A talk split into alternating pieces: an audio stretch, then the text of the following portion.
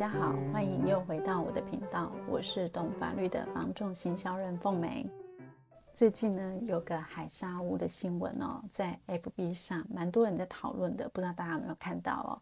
就是呢，在高雄有个买方呢，他在两年前买了一栋透天厝。那后来一年多以后呢，就半年前他开始装潢，然后呢，拆掉这个天花板的轻隔间之后，他才发现说，老天儿啊，钢筋都外露了，而且这个混凝土都掉下来了。我看到那个新闻画面哈、哦，确实有一种那种好像一拨它就要掉下来水泥的感觉哦。那后来呢，这个买方也就是现任的屋主，他就去找了一个专业的技师来检测。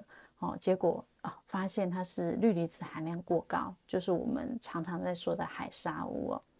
那这个新事件呢，其实最后会闹上新闻呢，当然就是因为这个买方他发现了这个问题之后呢，他去找了当时呃的中介跟卖他房子的卖方，结果他们竟然都说，诶，不知道诶，哦，甚至那个新闻的采访画面哦，房仲公司的人员就说，诶，这个人员离职了。哦，我觉得这点我其实不太能接受，因为人员离职了，但是他卖这间房子的时候，不是就在你公司任职吗？哦，那所以呢，想当然呐、啊，这个买方听到这些，他就会非常生气啊，他会觉得说你们根本就是推卸责任。不过呢，今天呢这集节目呢，其实我没有要探讨这个整个事件的罗生门哦，我只是想透过这个新闻，再跟大家聊一下民法上的瑕疵担保责任哦。那大家应该还记得，我之前在第十六集有聊到漏水的一个瑕疵担保，那没听过的可以再回去听一下，好吧？而且那一集的收听率超高的哦，那大家可能对于这个漏水问题都非常的有兴趣哦。那漏水呢，跟这个所谓的海砂其实都是呃适用民法上的瑕疵担保。那最大的不同呢，就是之前我说的是漏水，那现在我要讲的是海砂，诶。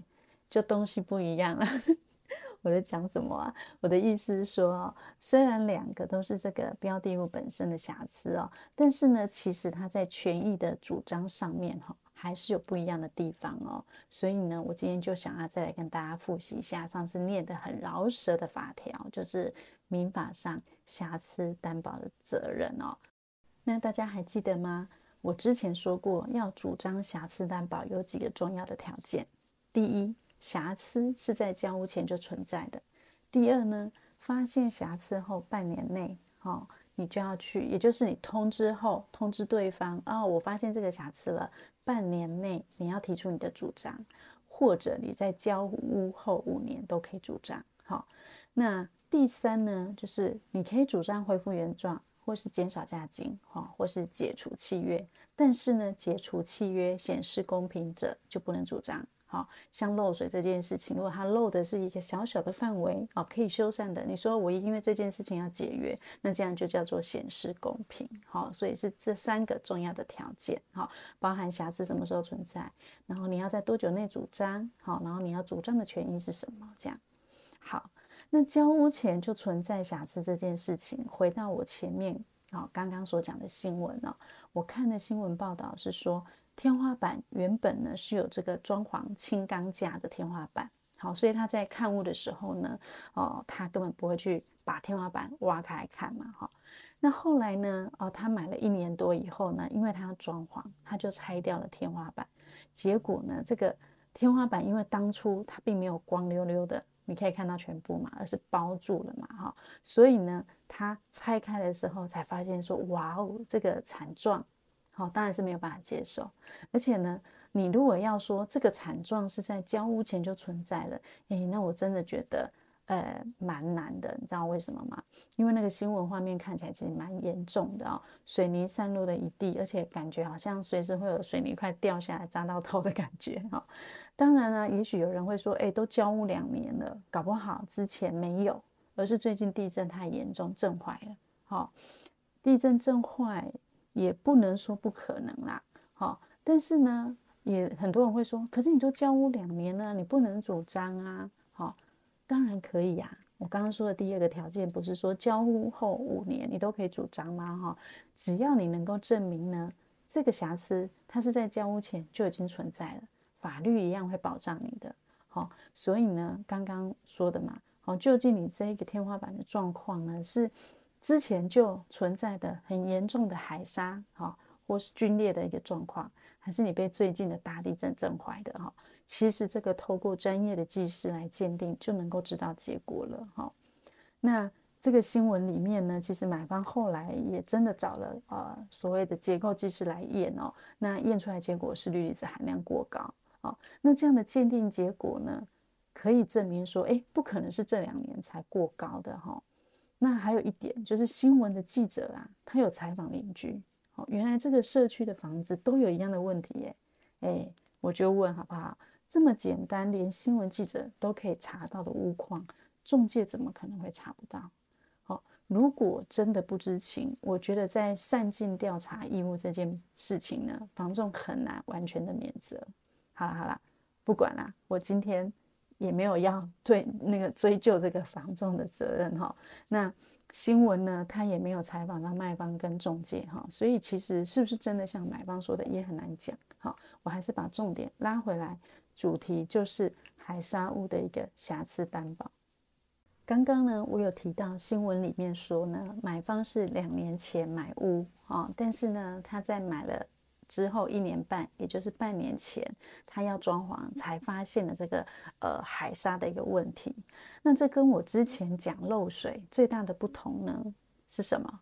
我之前讲过，就是说漏水呢，它其实呢不太可能是在你住了一两年之后才发现说这个漏水，而且还是。交屋前存就存在在漏的哦，然后结果你这一两年都没漏，怎么可能？好，那你不可能因为这一两年都没下雨吧？好，总是下雨就会漏啊。好，但是呢，海沙或是辐射有没有可能两年后才发现呢？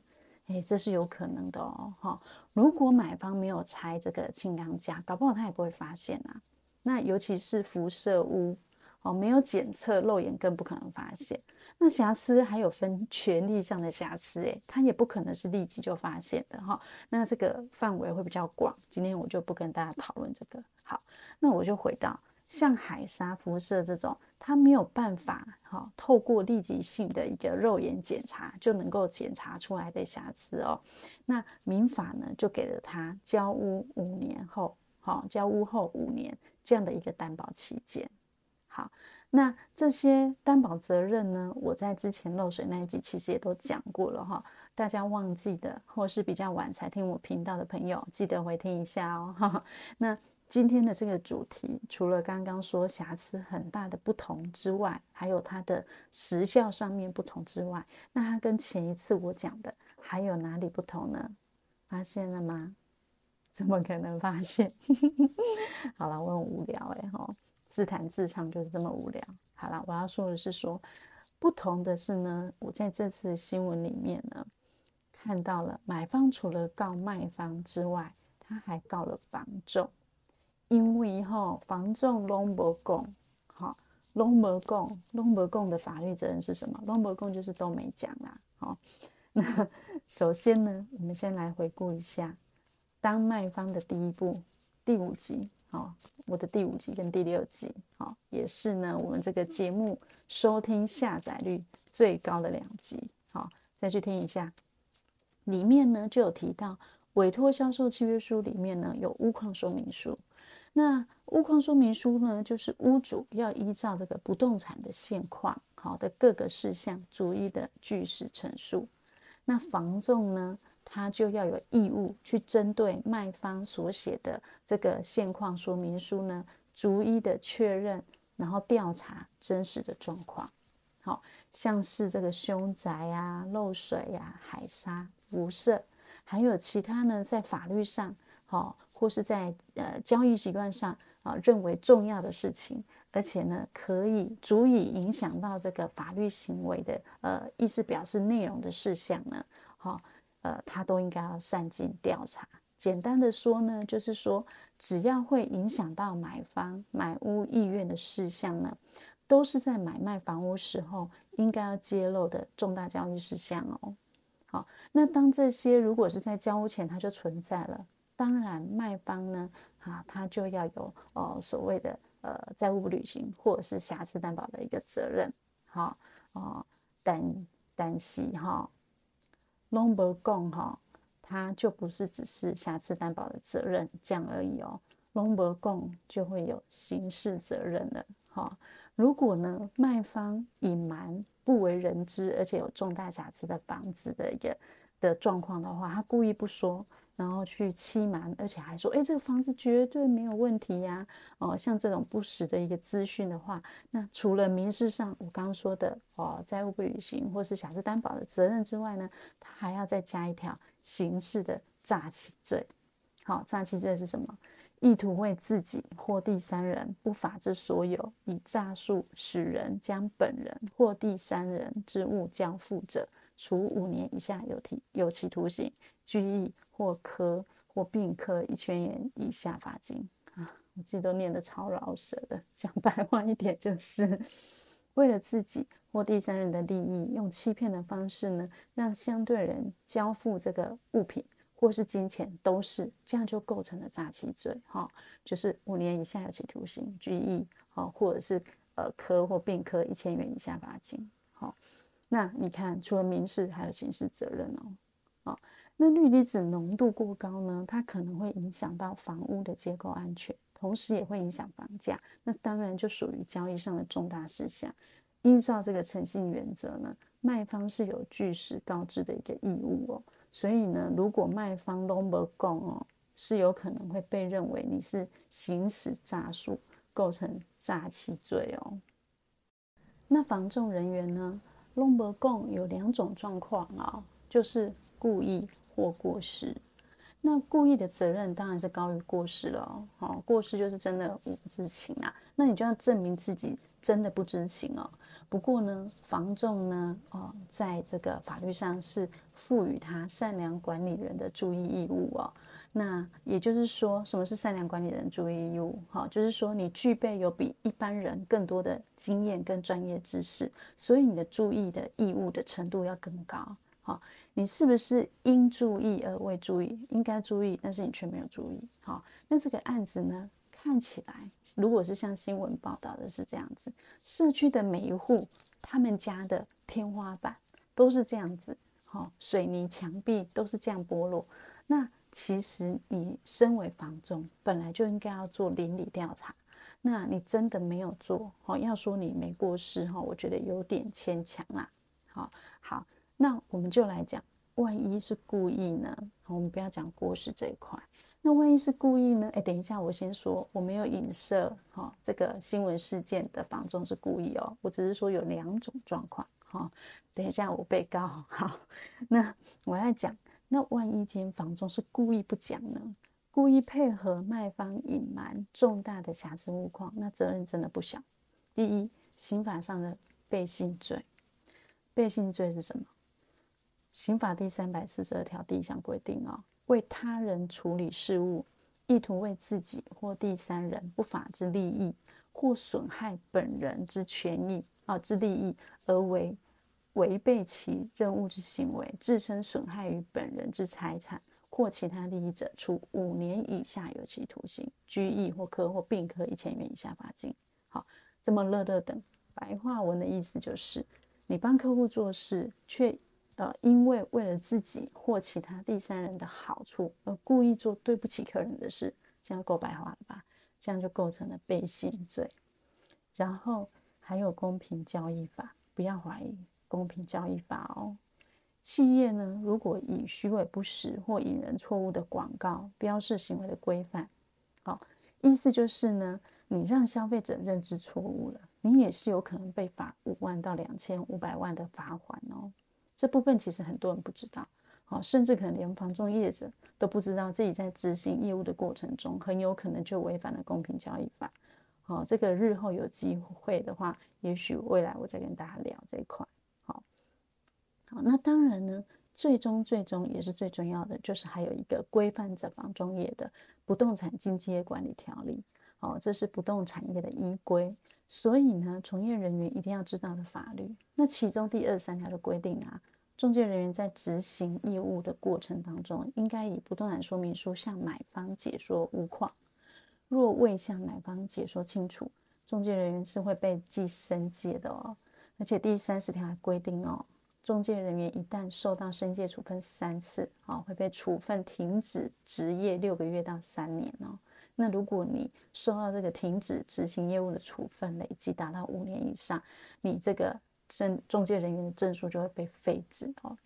而且呢，不动产管理条例第二十六条也有规定哦，房仲公司、房屋中介公司，因为房仲人员执行中介或代销业务的故意或过失，导致这个交易当事人受到损害的时候，房仲公司跟中介人员应该要负连带赔偿责任。好，所以呢，在房仲来说，虽然我们受有高额的一个服务报酬。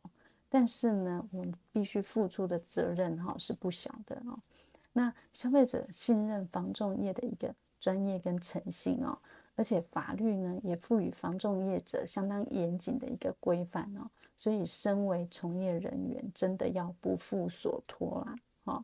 但不负所托不是口号哦，真的出事了呢，就要挺身负责，协助处理哦，才才能够为自己再赢得下一次服务的机会。好啦，刚刚说过，我今天又没有就责，毕竟罗生门，而且我也没有看到事情的全部，我更不是法官哈，所以呢，这个还是要等到卖方呃买方啊呃去跟法院诉求的时候呢，由司法做出最后的判决。好的，这集用白话文聊法律民法上的瑕疵担保啊，跟法律上可以争取的权益呢，希望大家都听懂哦。那不知道跟前一集大家有没有更明确的呢？更清楚它所不一样的地方呢？好的，那感谢您今天的收听。如果您对于不动产有想了解，或是对于不动产法律希望我翻成白话文的话，都欢迎留言给我哦。您的评论跟建议都是我持续前进的动力。懂法律的房仲行销人，我是凤美，下次见喽，拜拜。